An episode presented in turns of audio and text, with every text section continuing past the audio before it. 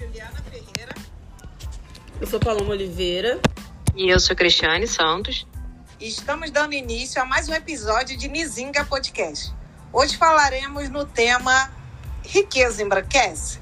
Isso pode ser uma pergunta, pode ser uma afirmação, pode ser uma exclamação. De tudo que iremos falar, eu quero iniciar com uma frase do, da obra de Neuza Santos Souza, Tornar-se Negro, onde ela fala: o negro, no desejo de embranquecer, deseja nada mais, nada menos do que a própria extinção.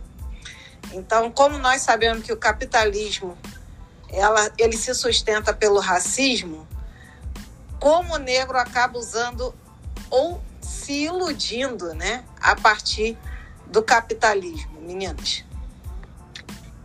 É, é isso, Ju. E a primeira proposta, assim, que eu faço aqui, quando eu quando me vem à cabeça essa, essa questão, eu penso na riqueza, é, não só riqueza em termos financeiros, sabe? Mas a riqueza em termos de capital social, de acesso a recursos, acesso a oportunidades, inclusive oportunidades de estudo, sabe? Negros no doutorado, negros no pós-doutorado, e aí pensar a partir dessa riqueza, né, de, de pensada no modo amplo, se isso faz com que o, o negro vá se distanciando da sua identidade racial, né, da, sua, da sua cultura. É, e nesse aspecto, eu acho assim um pouco delicado falar sobre isso. Eu espero que que eu saiba me expressar bem agora. Porque assim, é, a gente a gente tem esse cenário aí que a gente sabe, né? Escravidão, colonialismo, segregação, tudo isso influenciou e influencia ainda hoje a distribuição de riqueza.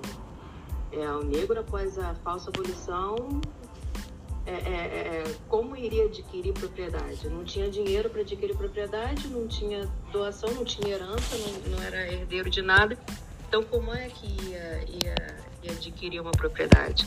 E aí a gente vem, por falar em distribuição de riqueza, a gente vem aí no cenário de, desculpa, tenho que falar, é, de reforma tributária, que, é, enfim, a, a última reforma, grande reforma tributária que a gente teve mesmo foi na década de 60. E a nossa elite, que na década de 60 até teve origem do CTN, o Código Tributário. E na década de 60, a elite, ela dizia, ela fez com que toda aquela reforma tributária fosse voltada, as benesses tributárias fossem voltadas para as pessoas detentoras de capital, para quem tinha dinheiro, dizendo que essas sim saberiam investir o dinheiro é, é, é, com, a, com a economia que, que teriam das benesses tributárias, saberiam investir o dinheiro. Então, isso geraria riqueza. Então, é, é, é com essa psique, com esse, é, essa discriminação já dentro do próprio, do próprio sistema tributário nacional que a gente evoluiu, evoluiu nosso sistema tributário. E isso fez com que poucos investimentos tivesse na, na, na, política pública, nas políticas públicas. E quem faz uso das políticas públicas? Há estudos que dizem que a grande maioria que faz, faz uso das políticas públicas são as pessoas pobres, ou seja, a maioria negra. Então, sem saúde, sem educação, é, é, é difícil de se inserir socialmente, de ascender socialmente. Apesar disso tudo, apesar de tudo isso, muito mais, porque eu não falei nem, nem metade da metade da metade das coisas que a gente passa no nosso meio social. Então, quem alcança outros patamares, apesar de tudo isso, está na luta para se manter. E se está na luta para se manter, está sofrendo pressões sociais e estereótipos. Então aí a gente tem que, que ser um pouco mais, haver um pouco mais de delicadeza para abordar isso, porque é aí que as pessoas sabem onde o calo aperta. Que realmente a gente vive num mundo capitalista. E a necessidade de até é, é, é, se manter pode ser, pode significar é, é, manter a própria família, manter os seus. Então, é, eu critiquei muito, já fiz muitas críticas, mas hoje com uma certa, digamos assim, evolução de pensamento, eu, Cristiane, percebo que essas pessoas, para se manter, às vezes têm uma necessidade sim, de se distanciar para alcançar um sucesso em meios predominantemente brancos. Isso não é uma justificativa, mas eu, Cristiane, na minha experiência pessoal, em, digamos assim, entendo essa necessidade. Mas, ainda assim, repito, na minha experiência pessoal, me sinto profundamente incomodada com quem se utiliza da pauta, da pauta racial para ascender. E aí é esse utilizar, se utilizar da pauta racial sem qualquer compromisso, ascende socialmente ou é, é, é, é economicamente ou, ou educa, eita, educacionalmente, mas sem qualquer compromisso. Esse se utilizar é que me incomoda muito profundamente hoje. É isso. Para início de conversa é isso. É, tava pensando aqui no que o Fanon fala, né, no Pele Negra, Máscaras Brancas. Eu tô com esse livro na cabeça desde segunda. É, sobre o fascínio da brancura. Porque a gente vive numa sociedade, aqui no Brasil, no caso, né? Estou usando o Brasil como localização. É, a gente é maioria em números, mas não em garantia de direitos. Então, a gente vive num mundo branco, né? Uma sociedade branca onde a gente tenta se encaixar de alguma forma, né? Tenta se inserir. E como isso, a questão do dinheiro faz uma diferença na nossa vida, né? A partir do momento que a gente passa a ter dinheiro, a gente passa a ter acesso a locais que a gente não imaginaria, né? Que não nem é, cogitaria estar. E é importante, né, a gente refletir sobre isso porque a gente busca essa aceitação a partir do momento que a gente acende, né? E até a forma como a gente vai se relacionar com as pessoas que estão ao nosso redor, né? Porque a gente passa a, a partir do momento que você passa a ter muito dinheiro, você, o seu meio vai ficar como? Será que você vai conseguir ter um meio onde as outras pessoas também sejam da mesma cor que você? Ou você vai ser a única pessoa preta naquele ambiente, né? E eu acho que é importante a gente fazer esse tipo de reflexão, porque é necessário que a gente tenha letramento racial, consciência e sabedoria para estar nesses ambientes, né? Porque a gente vai ter dinheiro, mas não significa que a gente vai ser aceito.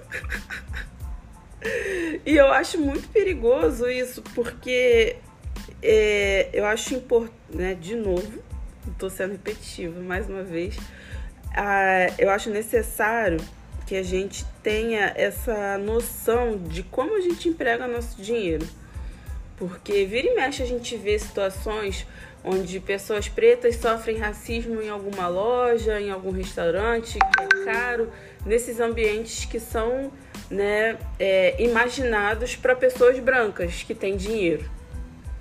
E aí é, eu fico muito perplexa quando eu vejo pessoas pretas que de alguma forma sofreram racismo é, nesses, nesses lugares, mas mesmo assim querem comprar, querem consumir naquele lugar. O quanto de auto ódio tem nisso? Porque se eu tô sendo maltratada, para que, que eu vou estar nesse lugar, gente? Só para dizer que eu tenho condições de ter a, o que o outro não quer nem me vender? Sabe? Eu acho isso muito surreal, muito surreal. E triste também, porque a, é, você está sendo agredido, né? O racismo para mim é uma agressão. E então, se você está sendo agredido, né? Se você está sendo maltratado naquele espaço, o que te faz pensar que mesmo diante dessa situação extremamente negativa, você tem que tá, comprar o que tem ali.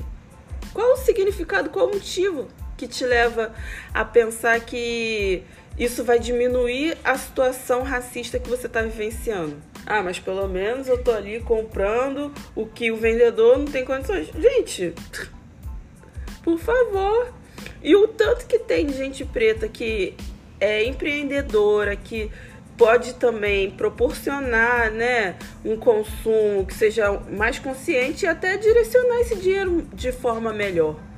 Porque essa questão do status faz a gente querer ter o que o branco tem, essa é a real. E aí a gente esquece que tem pessoas pretas que também fazem bons trabalhos, que podem né, é, ter esse dinheiro, que você vai ser bem tratado. Por que, que a gente não faz isso? Pois é, meninas, é realmente um assunto de extrema delicadeza, mas com extrema importância, né?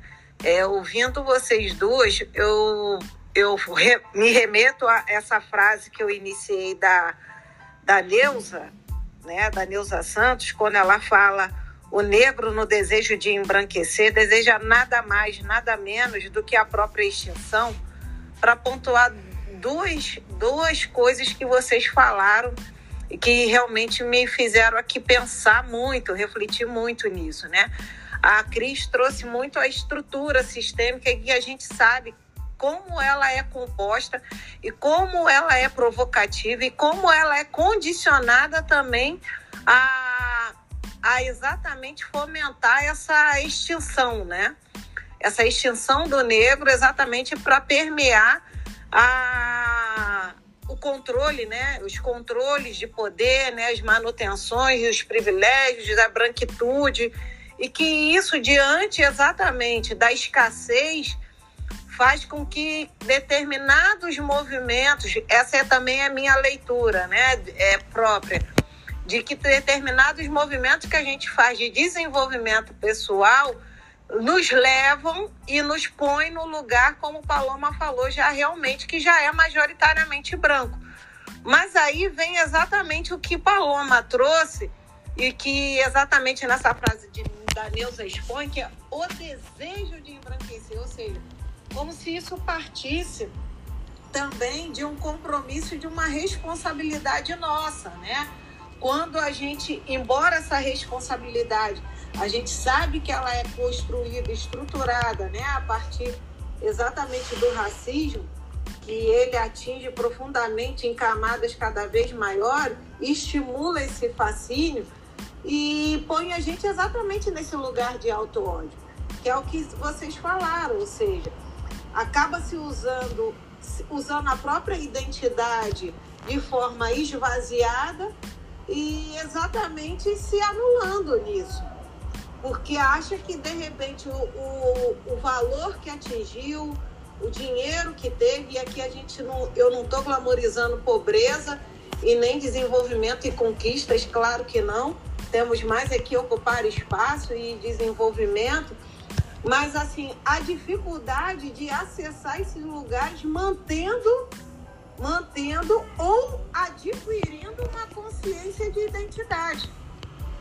Então, nesse lugar da, da riqueza embranquecer, muitas das vezes a gente tem que tomar o, o cuidado ou mesmo entrar exatamente nessa reflexão como essa riqueza está sendo exatamente para o nosso sustento, né? E o desenvolvimento, sustento não só é alimentar, mas em todas as áreas, como Cris trouxe, ou como essa riqueza, na realidade, está nos, é, nos anulando, né? nos dificultando nesse sentido.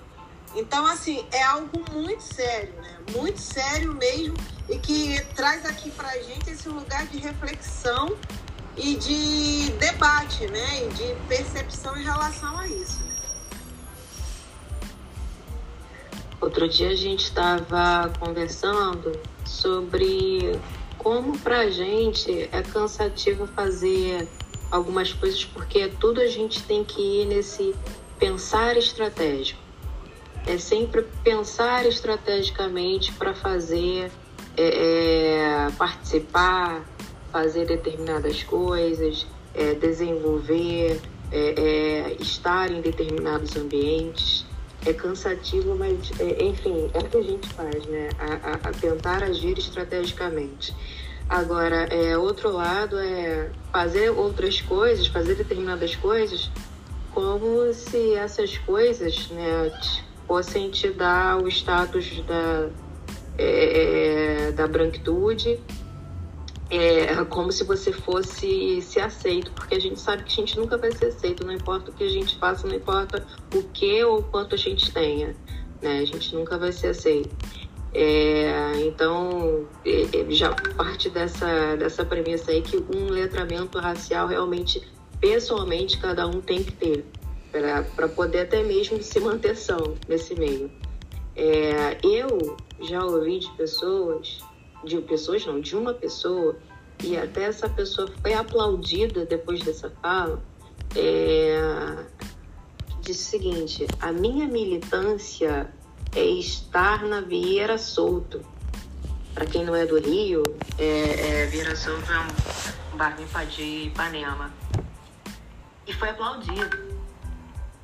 E aí eu fiquei, eu fiquei tão enojada com essa frase por um lado, ok, eu quero ver negros na Vieira Solto, eu quero ver negros andando de, de barco, eu quero ver negros viajando, fazendo, fazendo tudo que puder fazer, estando nos lugares que querem estar, é, é onde querem estudar. É, mas se a militância se resumir a isso, aí, aí já é algo para se pensar que tá erradinho, né? Porque não é só isso. É, então muitas pessoas tentam. Eu não sei, se, ou se, é, se nunca tiveram letramento racial ou se tiveram, foram cooptadas pelo meio e se afastaram da, da pauta racial. E mais uma vez eu repito, eu tenho um, um profundo incômodo com pessoas que fazem uso realmente da pauta racial para ascender. É, não estão usando a, a, a, pauta racial, que é isso aqui que tem que fazer, ser feito. Tá. Não, estão usando para acender. Ponto. Não estão voltando o seu serviço é, de forma genuína para, o, para os nossos, né? Então eu tenho, eu tenho uma, uma implicância, uma, uma, um nojo, um repúdio, sei lá, é, a respeito disso. E aí me, me vem outra lembrança, porque cada um, né, cada um tem suas experiências individuais. E as experiências individuais podem variar.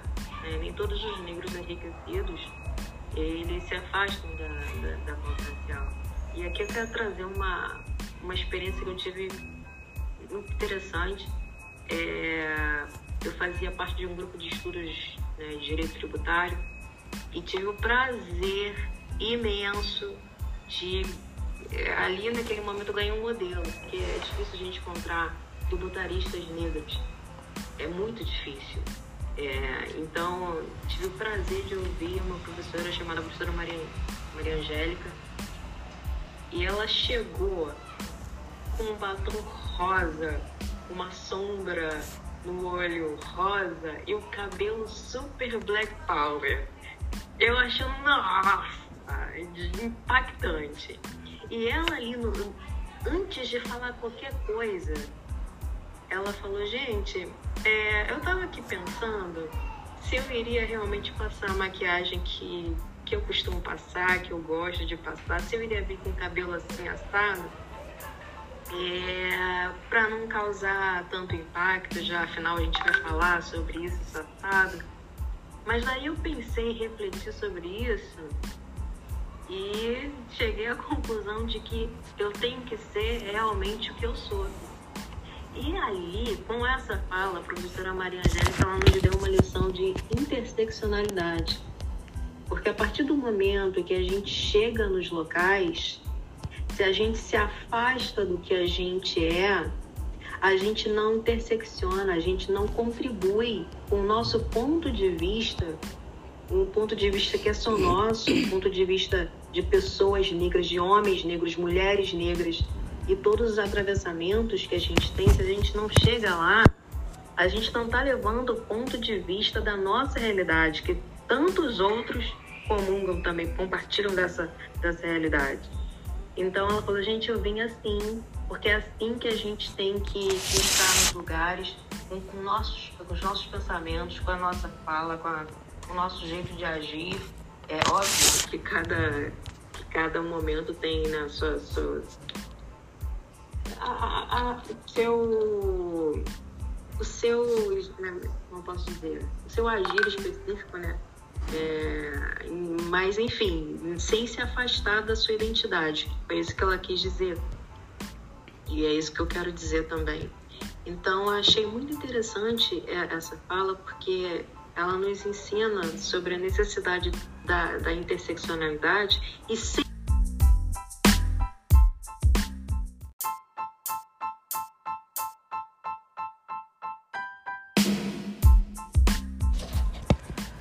É, e nesse processo né, que a gente vê de ascensão social, é, existe muito discurso de a favela venceu porque uma pessoa negra que veio de favela ou periferia, né, conseguiu ascender socialmente.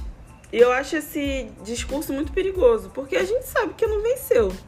Se fosse assim, né, as favelas não passariam pela ausência de políticas públicas, né? Por exemplo, na Maré esse ano, no Complexo da Maré, já foram 15 operações policiais. A gente ainda está no mês 7, a gente começou o mês 7 agora.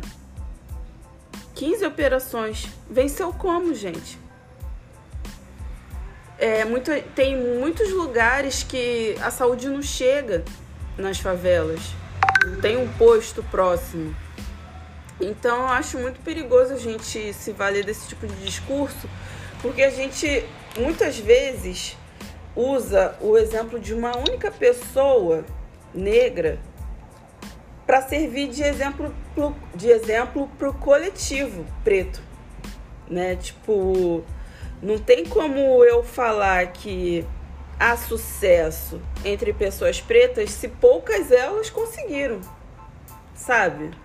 Então, eu acho que a gente tem que estar sempre vigilante sobre o que a gente está reproduzindo, porque aí a gente acaba entrando numa falsa ilusão, né? Na verdade, numa ilusão é, de que as coisas estão melhores para todas as pessoas pretas. Óbvio que a gente conseguiu ao longo dos anos avançar em algumas questões, né?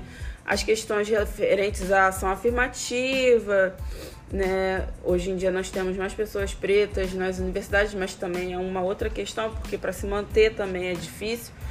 Enfim, é, eu acho que a gente precisa estar atento ao que a gente é, está vendo, está ouvindo, para que não caiamos numa ideia de que está tudo bem entre a gente, né? Que está todo mundo bem bem com sucesso, com dinheiro no bolso, e não é assim, né? E aí eu acredito também na importância da gente nunca esquecer de onde vem, porque isso nos situa, né, enquanto povo negro. E aí quando a gente conhece o nosso passado, a gente valoriza a nossa história, né? E as pessoas que fazem parte dela.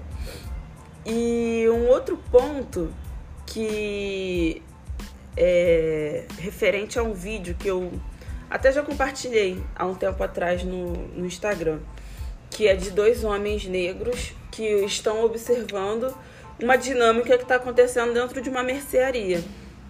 E aí o que acontece? Tem um homem branco vendendo e uma mulher negra comprando. E aí a observação desse homem negro mais velho para o mais novo é: você tá vendo o que tá acontecendo ali? Aí o, o outro responde, não, não tô vendo só uma pessoa comprando e outra vendendo. Aí ele falou, não, não é só isso. Muitas vezes a gente tem dinheiro e enche os bolsos de pessoas brancas, mas essas pessoas brancas não se importam nem com a gente, não olham nem pra gente, jogam dinheiro, não tocam nem na nossa mão. Por que, que a gente tem que dar o dinheiro para essas pessoas? Fica aí o, o questionamento. Pois é, né? É um questionamento que me fez lembrar de Fanon também, Peles Negras, Máscara Branca, quando em um determinado momento ele fala que exatamente o narcisismo negro acaba sendo um elemento favorável ao pacto da branquitude. Por quê? Porque como não tendo consciência, quando aquele negro que ascende e ele não tem uma consciência racial e não tem uma consciência de identidade, o que ele acaba querendo é fazer, reproduzir, ter como reflexo o branco e se negar. E quanto mais ele se nega, mais esse pacto da branquitude ele se fortalece, porque eles mantêm essa proteção entre eles e reduz qualquer outra identidade que possa impugnar qualquer necessidade de sujeito ou universalidade de direitos. Então, você, é, o que que, o que que para mim parece, né? Gente, esse cuidado, né, desse, dessa riqueza, né?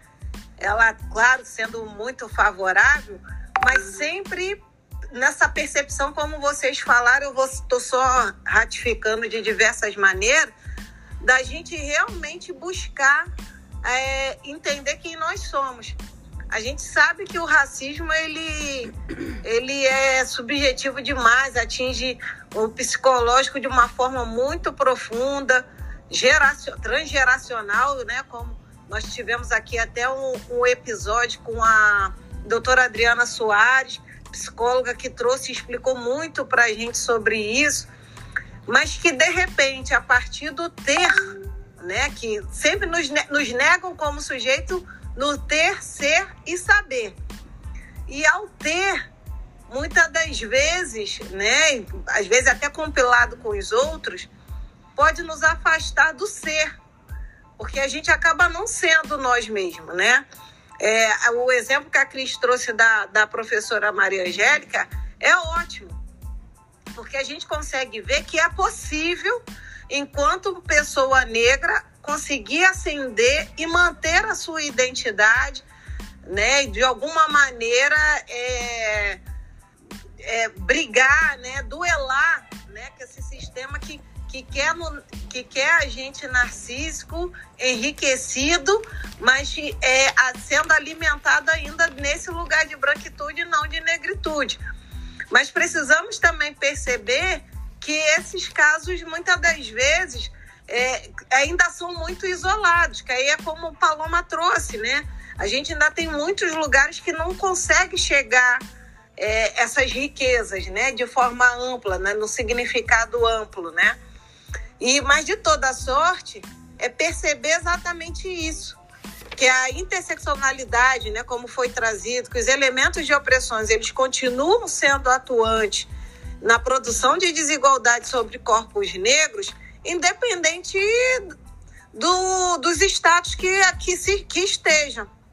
Eu estou lendo um livro que se chama Casta, é, o início do nosso mal-estar, esqueci o nome agora da autora, mas é americana, e ela e em algum momento ela traz um, um, é, essa discussão, né, exatamente de que essa hierarquização social, e por mais que ela aconteça, os fenótipos vão estar sempre à frente, que é, é aquele famoso a raça precede tudo, né? Embora tenha alguns pontos que eu, eu venho discordando um pouco dela, ouso, né, na leitura discordar um pouco dela, porque ela, ela põe esse lugar só de casta, ela acha que casta é, é mais importante do que racismo, né? Sobrepõe o racismo. E eu, e eu acho, humildemente falando, que não. Que não adianta você ter valores que a casta vai te dar essa hierarquização de classe mas ainda assim não vai negar a, a sua imagem né, e a sua raça social. Então, assim, mas é interessante essa discussão para a gente exatamente não se perder, como a gente tem visto, inclusive, nesses últimos tempos. O, o exemplo agora muito forte é do Vini Júnior. Hoje eu estava pensando nisso, porque é claro que o racismo qual ele sofre é, e todas as mazelas que ele vem sofrendo, isso deve ser combatido e validado como combate, né? Como, como situação, como questões de revoluções, e, enfim, de, de, de toda, todas as revoltas e, e, a, a, e discordância, né? Que isso precisa. Tá me faltando até a palavra agora. Mas quando traz ele na última notícia de da relação com uma mulher não não não negra e ainda com histórico de racismo, e aqui eu não estou querendo entrar na seara de relacionamentos interraciais, mas é que muitas das vezes isso também pode dar para a gente a interpretação disso, de que exatamente aquele negro que acendeu, enriqueceu e embranqueceu, pode, ainda que ele esteja sofrendo, sendo violentado de forma profunda, tem ainda por conta do racismo, e aqui eu não estou é, é, distribuindo um, raiva para o Vini Júnior, mas sim ainda dentro desse lugar de reflexão, mas que tenha dificuldade, exatamente na subjetividade dele, ainda fazer uma leitura real de quem ele seja nas camadas que podem trazer em outros lugares dessa riqueza dele, inclusive afetiva. Então é um assunto realmente de grande delicadeza, de grande sensibilidade, realmente abre para várias interpretações mas que no fundo, no fundo, o, o que eu quero nesse, nesse, nesse episódio é exatamente a gente refletir o quanto a nossa identidade, o quanto a necessidade da nossa consciência deve estar cada vez mais sendo explorada e em todos os lugares de acesso e possibilidades e oportunidades que nós tenhamos. Ju, com o que você falou agora, é, me veio uma lembrança lá da minha adolescência. É, da época que eu li a revista Raça Brasil, e aí eu vi uma matéria que ali foi. me marcou muito, que eu não, não esqueço. sempre, e, e, quase sempre, quando alguém fala sobre a, esses assuntos, me vem à cabeça é, a matéria, o nome da matéria é porque era porque você, porque eles preferem as loiras. E tinha, eu vou ressaltar aqui duas falas. Um falou o seguinte: um homem negro é, é, disse, é, a minha mulher é baixinha, é gordinha, ele já tá todo errado, mas enfim, baixinha, é gordinha, é, é, é feia, mas é branca. Mas é branca. E aí teve um outro que comparou, ou todo errado também, que comparou é, mulher a carro. Ele disse que enquanto você é pobre, você tudo bem você usar um fusquinha. Mas quando você acende, você não usa mais fusquinha, você compra um carro é um carro de elite. Isso ele estava querendo dizer porque ele trocou. Ele antes namorava uma mulher negra para namorar uma loira. Gente, isso me impactou tanto. É, que assim, é, né? é, é, exatamente é isso que Paloma falou, que Ju, você está falando aí agora. É, essa essa tentativa de alcançar um padrão que não é o nosso, é o branco, é o europeu, é, é, é, sendo que a gente nunca vai ser aceito nesse sistema. Sendo que fazer, ao fazer isso, a gente está proclamando aos quatro cantos do mundo que nós nos auto-odiamos. É, não gostamos dos nossos, das, de quem nos pariu, de quem nos deu a vida, não gostamos de nada. É, é, é e, e, assim. É, é, é difícil, é, me falta palavras, bastante palavras, porque a branquitude se, se vale disso. Né? Tudo que a gente, um ai que a gente fala, a branquitude vai lá e fala: Ó, oh, mas tá vendo ele ali? É uma fala errada, é uma fala que, que pra gente, que a gente, é, é, a partir do momento que a gente vai tendo o letramento, a gente vê que é uma fala de auto-ódio, mas a branquitude vai lá e pega aquela fala ali de auto-ódio. Mas tá vendo? Ó, fulano de tal pensa assim. Fulano de tal. E é esses tokenismos que a gente vai vendo, né, que, que, que fazem com que o, todo um movimento é, é, seja menosprezado. A, a, a, a branquitude tenta fazer todo um movimento para que o nosso movimento de autovalorização seja menosprezado. Como se tudo nosso já não tivesse sido né, é, é, é morto, é, negado. Né? A nossa própria história a gente sequer pode saber. Cadê os nossos documentos? Cadê os nossos documentos dos nossos ancestrais? De onde nós viemos? Enquanto eles estão lá fazendo festas, cultuando as origens, a gente pode fazer isso completamente?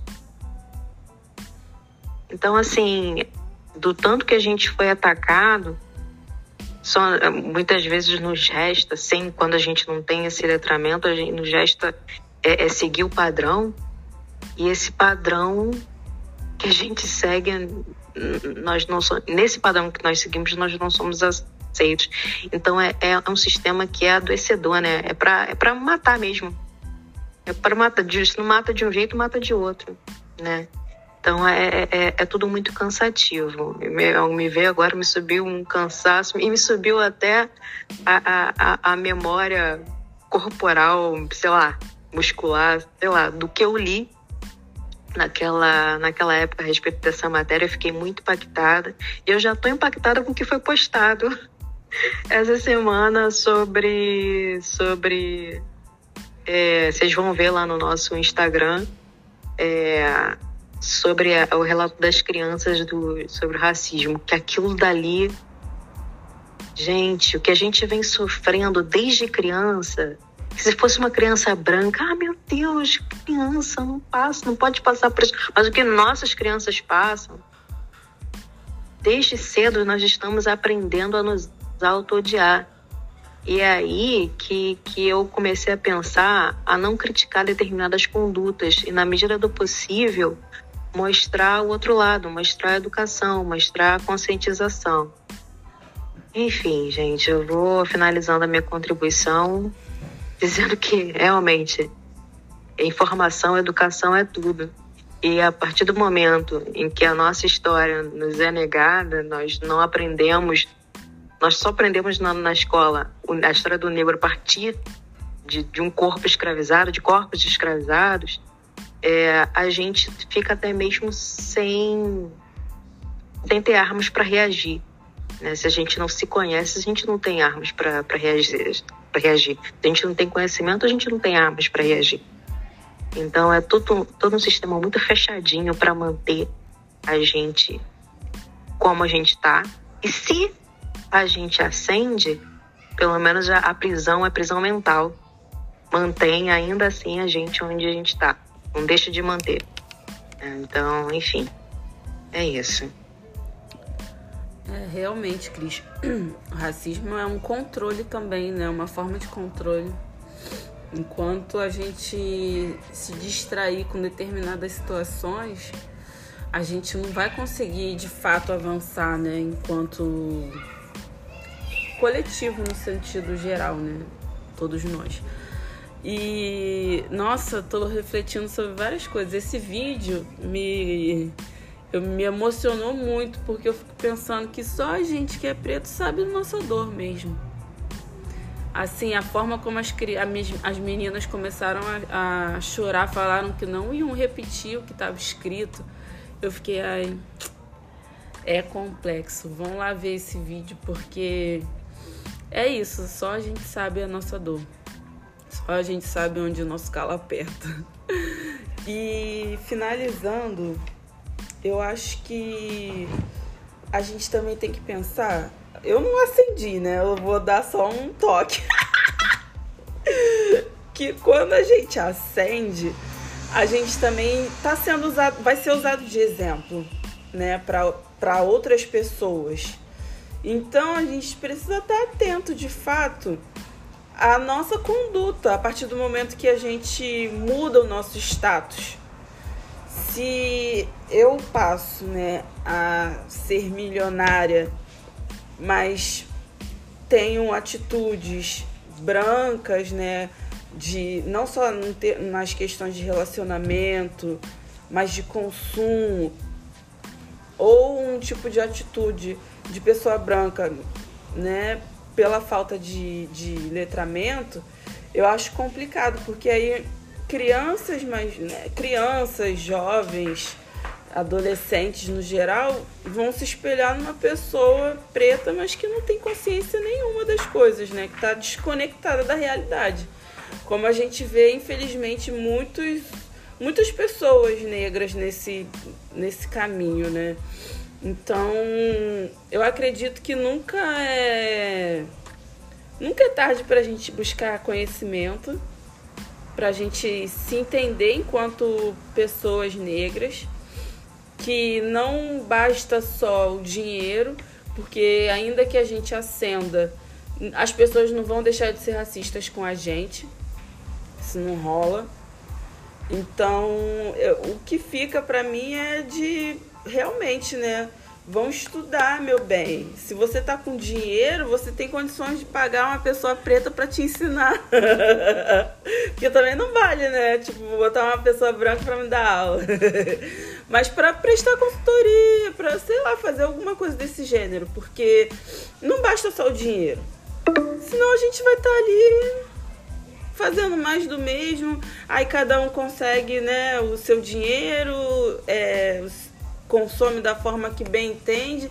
E aí a gente vê nitidamente pessoas pretas com dinheiro, mas bastante perdidas, assim, tipo, sem conhecer a si mesma. E não é dando lição de moral para ninguém, que cada um sabe de si. Mas é para a gente ter uma noção é, da importância da gente conhecer a gente mesmo, da gente buscar terapia, da gente se entender enquanto pessoa preta que traz diversos traumas e que mesmo com dinheiro esses traumas podem estar aí sim. Então, buscar ter um, um, uma visão diferente, né, do que é esperado para pessoas pretas. É... é isso. É muita coisa para falar. Não dá tempo.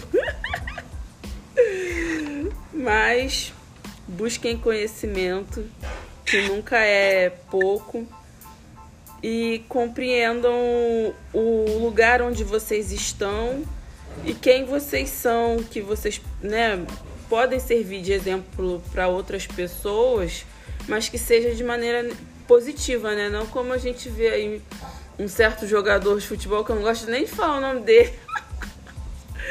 um homem negro que, tipo, já, sei lá, nem sei quantos anos ele tá, uns 20 e pouco, mas que não tem maturidade nenhuma. Tem uma cabeça assim, acho que nem adolescente é tão infantil quanto ele, assim. E que ganha muito dinheiro, mas perdido. Complicado. Só vive envolvido em escândalo. E é isso. É isso. é isso, é, é um, um episódio profundo demais, né? Para todas nós, que a gente sempre acaba visitando lugares, sensações e emoções, porque essa ascensão também é nossa, né? Porque se nós olharmos na nossa ancestralidade, aonde nós estamos, principalmente quanto advogadas e tal, e nós também temos esse compromisso de fazer a referência, ser referência né, para outros. Obrigado, pessoal. É isso, gente. Bom dia, boa tarde, boa noite. E fiquem bem. Fiquem bem mesmo. Depois eu comecei a suspirar aqui tanto que bateu uma. A gente pensa, né? Mas enfim, fiquem bem aí, tá? Estamos juntos. Estamos é juntos e vamos, e vamos, vamos, como a Gil falou, vamos esperançar e agir. É isso aí. Beijo. Beijo. Beijo.